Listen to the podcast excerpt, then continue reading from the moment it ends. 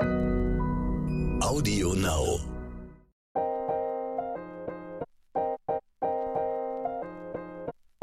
Neon unnützes Wissen. Der Podcast, den man nie mehr vergisst.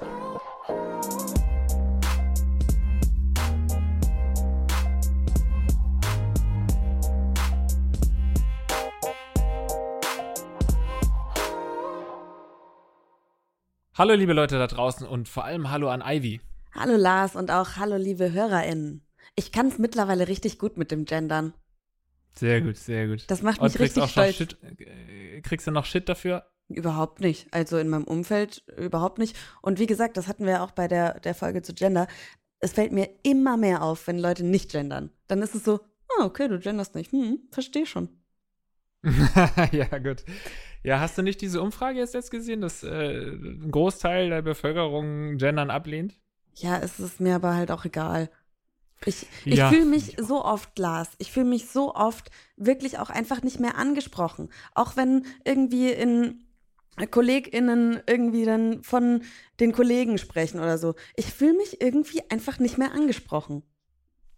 Ich finde es total verständlich, obwohl ich natürlich ähm, nicht Betroffener bin, weil ich schon mein Leben lang angesprochen werde durch die deutsche Sprache. Aber nee, es ist ja heute keine Gender-Folge und gerade beim Thema sorry, Videospiele sorry. hast du natürlich Ja. eine äh, Bubble, die da sicherlich teilweise skeptisch gegenüber Sorry, ich wollte euch jetzt nicht abschrecken.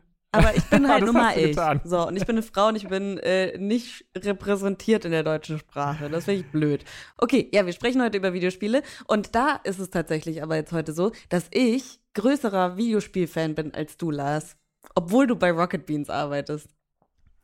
Das stimmt, ähm, wobei das sagst du auch immer nur im Endeffekt. Wahrscheinlich, äh, es ist alles genau. nur äh, Schall und Rauch, was du da immer sagst. Und ich bin derjenige, der jetzt gerade zum Beispiel auch wieder äh, Last Guardian, also ein neues Spiel, angefangen hat. Hast du, äh, zockst du immer noch Valhalla oder was machst Äh, du? nee, wir, äh, ich bin durch. 150 Spielstunden, jede einzelne verfickte Quest gemacht. Holy shit, okay. Ähm, und am Ende hatte ich echt keinen Bock mehr. Also irgendwie, es war so, hm, ja. 150, das ist natürlich auch, ja. Hatte ich ungefähr auch mit Hollow Knight und da muss ich auch sagen, irgendwann reicht es dann auch mal. Aber Ja. gut, es gibt natürlich Pros, die deutlich länger spielen irgendein Spiel, aber da sind wir dann doch nicht äh, ja, so nerdy unterwegs, ne? Nee, an alle kurze äh, Spoiler, ich muss es loswerden, also kurz mal weghören, ähm, so 30 Sekunden. Das Ende ist auch einfach nur so kacke. Es hat überhaupt, also das, äh, das, du fragst dich, warum hast du das alles überhaupt gemacht? Das ist irgendwie so nichtssagend. Es hat kein richtiges Ende und es kotzt mich so an, wenn sowas ist. Wollte ich mal loswerden. Ja, du hast ja nicht, finde find ich in Ordnung, du hast ja auch nicht großartig Nee, aber trotzdem, das, also ja. mich würde das jetzt schon wieder spoilern oder wenn ich jetzt gerade mittendrin wäre und jemand würde mir sagen, boah, das Ende ist so scheiße, dann hätte ich vielleicht keine Lust mehr so. Deswegen habe ich es gesagt. Aber ja, ist irgendwie blöd. Es gibt auch nicht wirklich was zu erzählen, wie es dann endet, weil es einfach Kacke ist. Ja, so Emotionen können natürlich Gaming äh, bzw. Videospiele hervorrufen. Übrigens war das gar nicht so ein schlechtes Intro, was du gemacht hast hier mit Gendern und so, weil wir haben später ja noch meinen äh, Videospielexperten, den ich immer anfrage für, wenn ich irgendwelche Fragen habe, nämlich Ilyas Alawi. Der hat nämlich auf seinem Kanal auch mal so ein bisschen über grob Diversität in der Videospielbranche gesprochen. Also passt es sehr gut. Später mehr dazu. Jetzt kommen wir aber erstmal zu unseren schnellen Fakten. Was sagst du dazu? Können wir machen. Schnelle, Fakten. Die CDs des Spiels FIFA 2001 benutzten die Scratch and Sniff Technology. Wenn jemand an der CD gekratzt hat, roch sie nach dem Rasen eines Fußballspielfelds. Was? What the fuck? Okay, alle, die irgendwie noch FIFA 2001 rumliegen haben, bitte checkt das mal und schreibt uns. Richtig krass. Was? Also erstmal, warum sollte man das als Entwickler tun, um zu sagen, ja, kratzt mal schön, kratzt mal schön eure CDs, weil dann werdet ihr belohnt Naja, mit wahrscheinlich einem oben drauf. Also bitte kratzt, zerkratzt nicht eure CDs. Versucht erstmal auf der bedruckten Seite. Bitte, bitte, bitte. Aber überragende Idee Mega. einfach. Das ist ja, ich bin geflasht, muss ich sagen. Mit 2,7 Milliarden Gamern weltweit und einem geschätzten Umsatz von rund 160 Milliarden US-Dollar sind Videospiele die größte und lukrativste Unterhaltungsbranche der Welt. Größer als die Film- und Musikindustrie. Crazy. Ja, das ist auf jeden Fall eine Sache, die man sich mal verinnerlichen sollte, weil oft man das ja doch noch abtut, so als ja, das sind halt die Gamer-Nerds und irgendwie, keine Ahnung, da, die rennen in Köln auf der Convention rum, auf der Gamescom und äh, es ist irgendwie nur so, ja, das sind halt irgendwie die, die, die Nerds. Aber tatsächlich ist es halt einfach fucking Mainstream. Mainstreamiger noch als Filme und als Musik. Also, ähm, und trotzdem wird es immer noch von vielen, auch so Business-Leuten belächelt. Natürlich jetzt schon längst nicht mehr so wie noch vor zehn Jahren. Aber diesen Trend haben auf jeden Fall etliche verpasst. Und es gibt immer noch viele Leute, die das nicht realisiert haben, wie riesig diese Gaming-Industrie ist mittlerweile. Ja, ich glaube, das bedeutet ja nicht, dass äh, man sofort irgendwie so ein, ein Zocker sein muss, der dann von früh bis abends nichts anderes macht. Wobei ich mich da wirklich auch oft schon dazu gezählt habe. Und ich glaube, ich bin auch wirklich saukrass suchtanfällig bei Videospielen. Richtig krass. Da muss ich voll aufpassen. Nicht, dass ich die, wenn ich die Zeit hätte. So, wenn ich nicht arbeiten müsste und so, dann wäre ich so hart irgendwie auf der Couch gefesselt und würde nicht mehr aufstehen und würde nur noch zocken. Safe. Aber es sind ja nicht nur die, wenn man vom Gaming spricht, sondern zum Beispiel ja auch die Omi. Grüße an die Omi, die immer noch fest auf Facebook in, den Spiel, in der Spielewelt von Facebook unterwegs ist und Bubble Witch Saga und äh, Candy Crush und alles durchzockt, ne? Auf jeden Fall, das ist eine Riesengruppe sogar von den Gamern und Gamerinnen, die dann so, ja, oder auch so Handyspiele, ne? Das gehört ja alles mit dazu. Der vietnamesische Entwickler Dong Nguyen hat den riesigen App-Erfolg Flappy Bird nach etwa einem Jahr aus dem App Store gelöscht. Das Spiel hat nach seiner Aussage süchtig gemacht und dadurch den Grundsatz eines Gelegenheitsspiels widersprochen. Das kostenlose Spiel hat täglich geschätzte 50.000 Dollar durch die In-App-Werbung eingenommen. Ein Traum eines jeden Spieleentwicklers, wo du ja wirklich also es ist ja nun wirklich kein tiefgängiges Spiel und mit nicht riesigem Entwicklungsaufwand. Und dann äh, haust du das raus und es wird über Nacht oder mehr oder weniger so krass erfolgreich. Das ist schon eine geile Geschichte auf jeden ja, Fall. Ja, aber umso krasser, dass der Entwickler gesagt hat, nee, so habe ich mir das gar nicht gedacht. Ich lösche es wieder. Ja. Ja, das ist ja auch ein Scheißspiel. Während des Präsidentschaftswahlkampfs 2008 kaufte Barack Obama Werbeflächen in 18 Spielen, die in 10 Bundesstaaten liefen. Die Vote for Change Plakate waren unter anderem in Burnout Paradise, Skate, Madden und weiteren Spielen zu sehen, die auf die Zielgruppe der 18- bis 34-Jährigen abzielten. Der hat's halt gecheckt. Wie du sagst, dass halt viele das noch nicht checken, dass das einfach eine Riesenbranche ist. Barack Obama hat's gecheckt. Und es hat zumindest da funktioniert. Ja. Und vor allem die Idee, ich habe das auch irgendwann erstmal realisiert, was das für eine geniale Idee ist, ob das jetzt eine gute Idee ist, also eine positiv zu bewertende Idee ist oder nicht, sei mal dahingestellt, aber was für eine geniale Mega. Idee das ist, zu sagen, da sind Banner, zum Beispiel bei FIFA oder so, hast ja sowieso immer die Werbebanner und diese Banner dann nochmal zu verkaufen und auch irgendwie Updates ins Spiel einzufügen, zu sagen, okay, der Werbepartner zahlt mir von März bis Juni irgendwie äh, Summe X und danach kannst du dann einen anderen Werbepartner reinmachen. Das ist so eine krasse Geschäfts Geschäftsidee auf Richtig jeden Fall. krass, ja. Respekt, ja. Tomb Raider Videospielheldin Lara Croft sollte ursprünglich Laura Cruz heißen ganz, ganz am Anfang sollte es eigentlich eine männliche Figur werden. Entwickler Toby Gard wollte, dass ein männlicher Superheld in den ägyptischen Pyramiden nach Schätzen sucht. Die Figur ähnelte Indiana Jones aber zu sehr und wurde deshalb durch eine südamerikanische Frau namens Laura Cruz ersetzt. Das britische Entwicklerstudio Core Design wollte schließlich aber einen britischen Namen, also haben sie einfach ein Telefonbuch aufgeschlagen und draufgedeutet und es wurde der Name Croft da, damals Diversity noch kein mm -mm, großes Thema offensichtlich, nicht. aber immerhin eine Frau, immerhin eine Frau. Ivy, das musst du dir lassen. Der ist halt irgendwie nicht aus, den, aus, aus dem richtigen Grund eine Frau geworden, sondern einfach, ja, gab's ja. schon. Hm, komisch. Aber gut, ja. Ja. Weil Nintendo Sony hintergangen hat, gibt es die PlayStation. Sony und Nintendo gingen 1991 eine Entwicklungspartnerschaft ein, um eine neue Konsole zu entwickeln. Die Nintendo PlayStation sollte die erste Konsole werden, die CDs abspielen kann.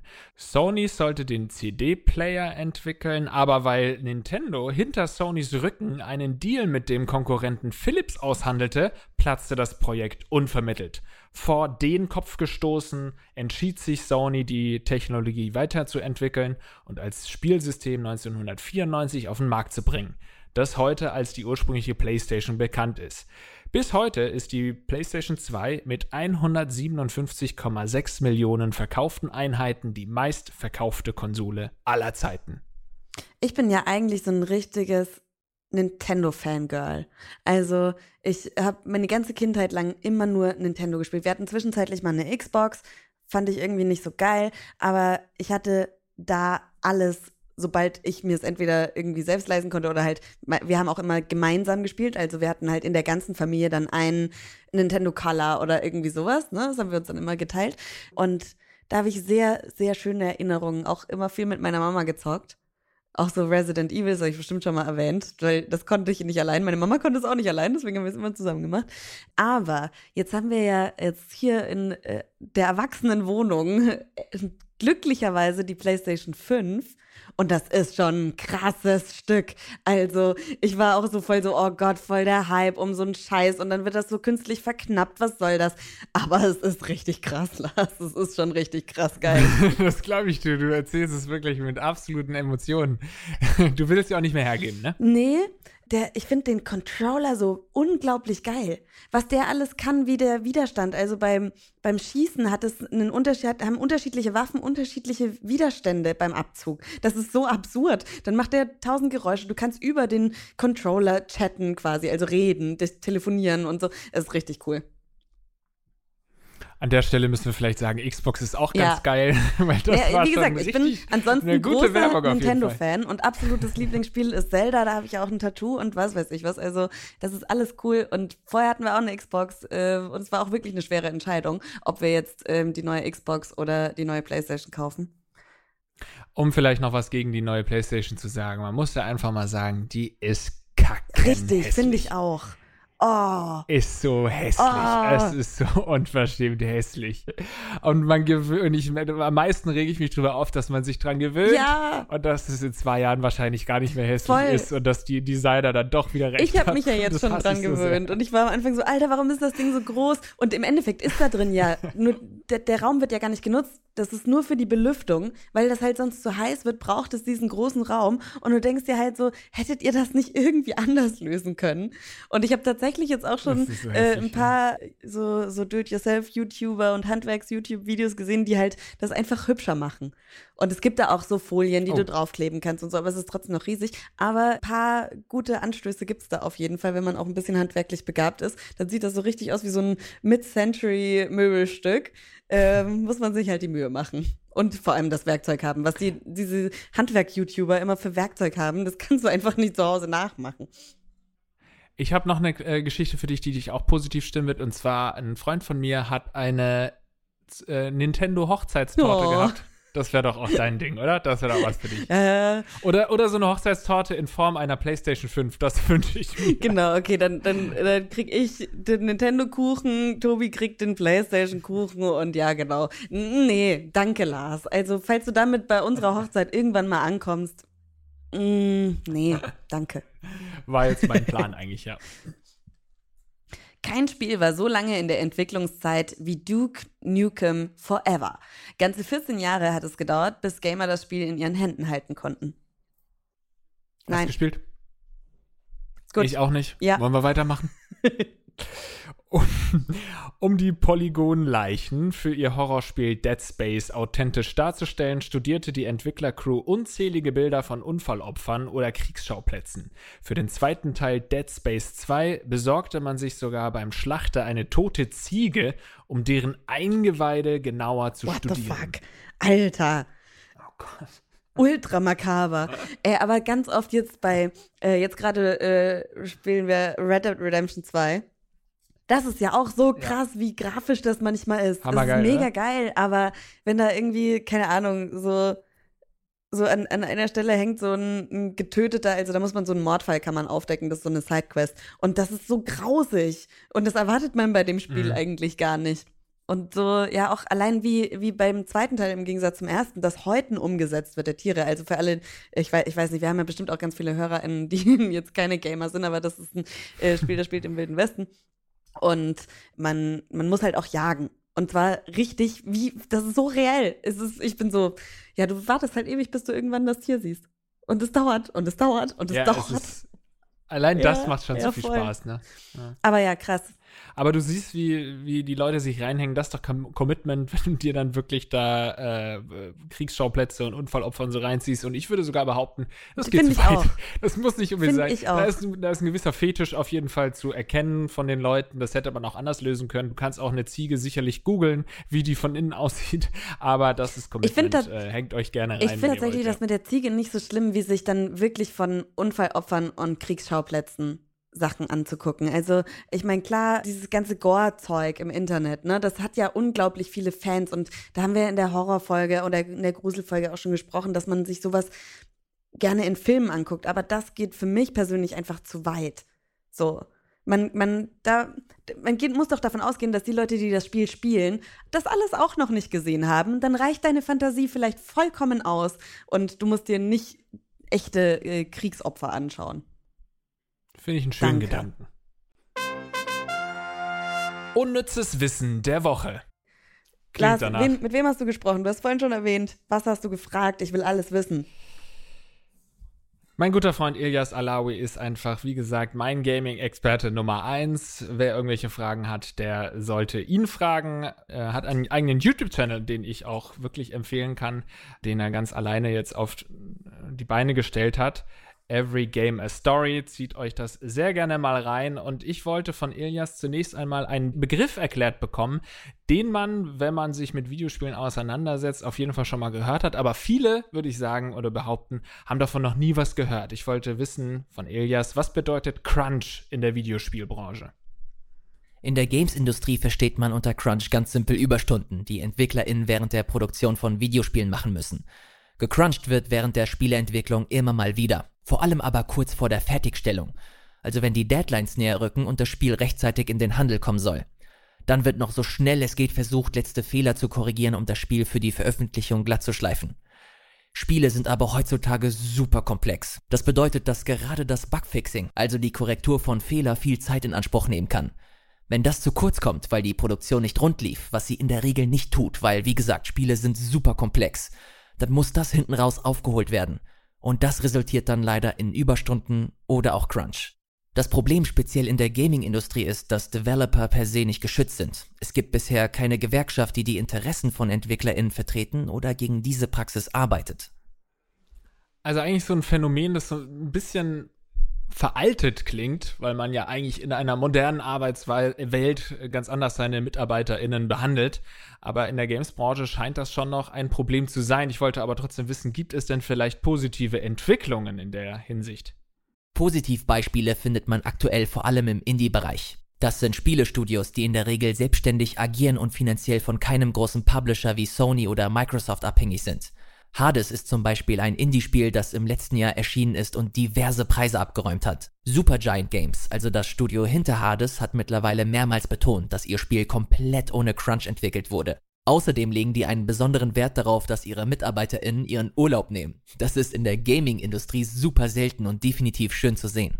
Die Produktion von großen Blockbuster-Spielen haben diesen Schritt erst noch vor sich. Das Studio hinter The Last of Us Part 2, das übrigens im letzten Jahr den Game of the Year Award gewonnen hat, ist zum Beispiel für seine Crunch-Kultur berüchtigt. Und mit Cyberpunk 2077 hat noch ein Riesenspiel im letzten Jahr üble Schlagzeilen rund um das Thema Crunch gemacht. Das ist besonders tragisch, weil das Studio dahinter sogar versucht hat, verpflichtende Überstunden abzuschaffen. Das haben die auch groß angekündigt. Und sowas sollte man stolz ankündigen, das ist mega gut. Die mussten Monate später aber auch wieder zurückrudern, weil sie es ohne Crunch einfach nicht hingekriegt haben. Wäre das was für dich gewesen, Videospielredakteurin oder Videospielentwicklerin? Wie er schon sagt, das ist halt so unglaublich komplex.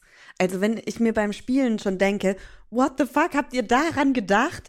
Warum sieht dieser Baum einzigartig aus? Habt ihr, habt ihr einen Menschen, der nur Bäume macht? Wie, fu wie funktioniert das? Also ich finde das faszinierend. Ich glaube, ich wäre da äh, nicht geduldig genug einfach. Und du hättest wahrscheinlich auch keinen Bock auf diesen Crunch, Nee. wie wir ihn jetzt Natürlich nicht. ähm, Natürlich nicht. Ich finde das auch haben. echt krass, weil das, das ist irgendwie so, ja auch irgendwie, na klar ist das, ist das eine internationale Branche und ganz oft arbeiten an einem Spiel ja Menschen aus verschiedensten Ländern, aber es ist irgendwie so ein, so, hat schon was von, so, so was von Euphemismus, ne? Ja, was Beschönigendes, Beschönigendes. genau. Aha, ja, ähm, ja. Crunch. Klingt erstmal nicht so, nicht so fies. aber bedeutet halt wirklich. Aber auch, aber auch bisschen, lecker ein ja. bisschen. Das stimmt. Klingt das auch ein stimmt. bisschen lecker. Aber es bedeutet halt wirklich, dass die Leute sich ins Burnout arbeiten. Und das ist richtig, richtig krass.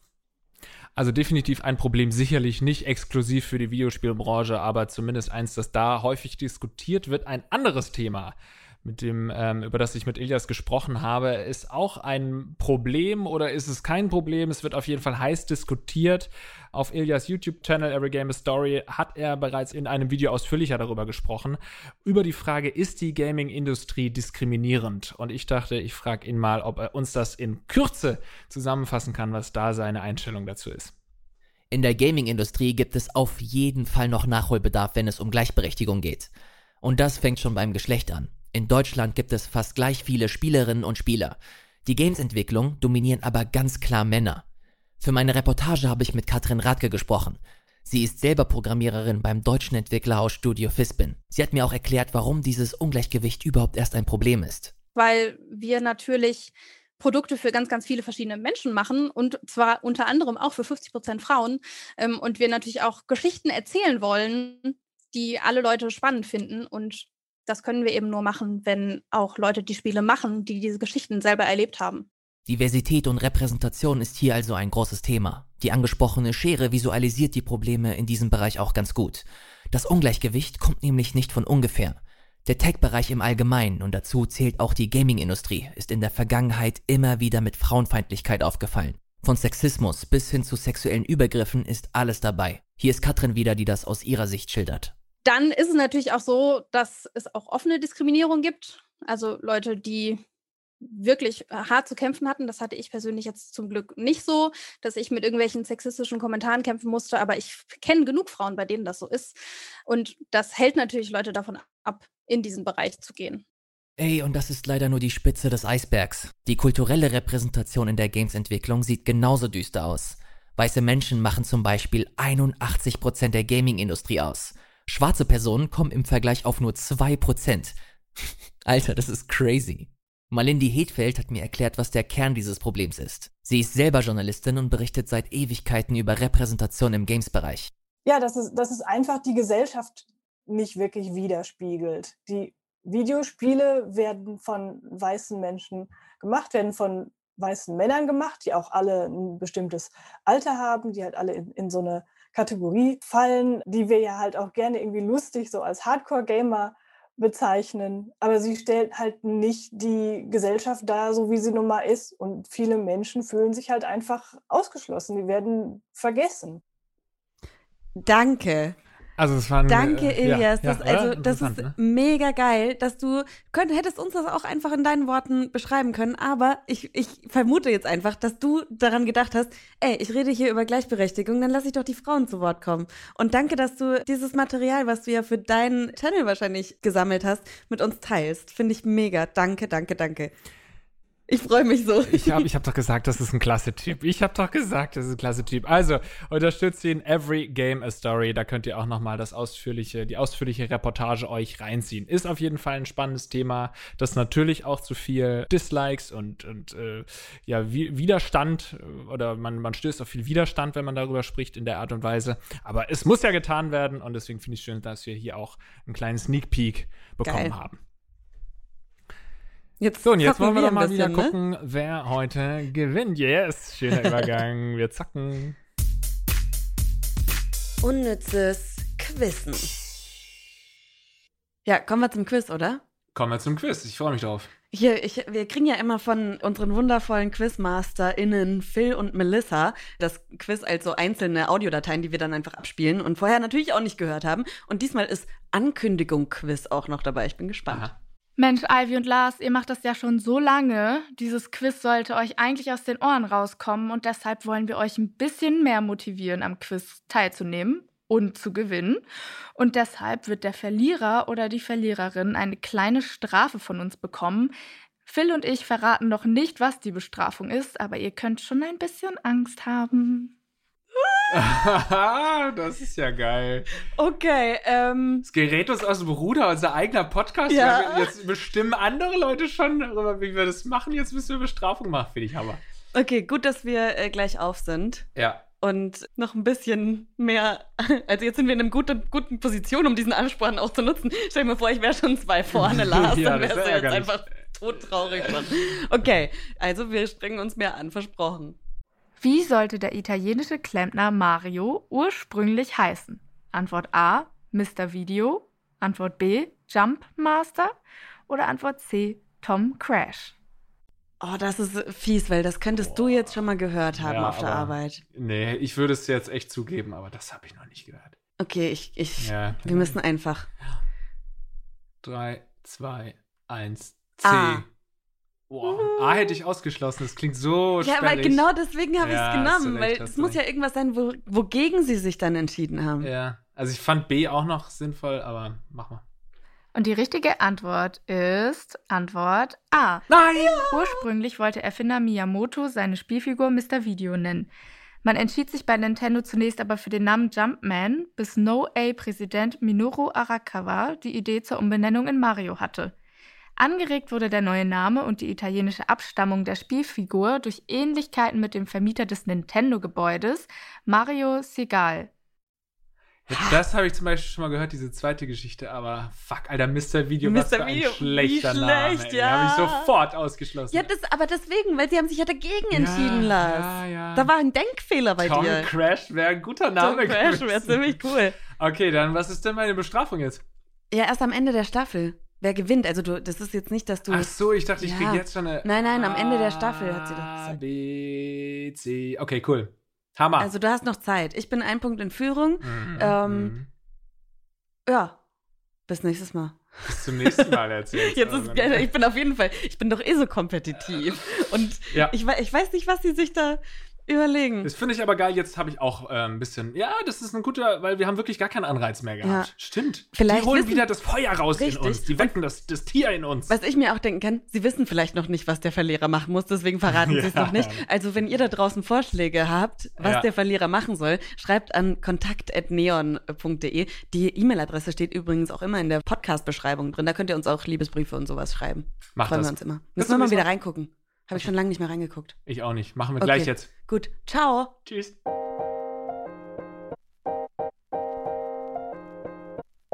Neon Unnützes Wissen.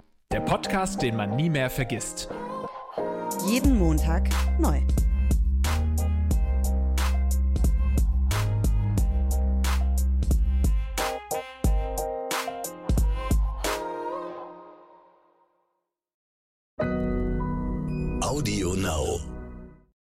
Und zum Schluss haben wir noch einen Podcast-Tipp für euch. Und da lasse ich doch am besten einfach mal die Kollegen selbst zu Wort kommen.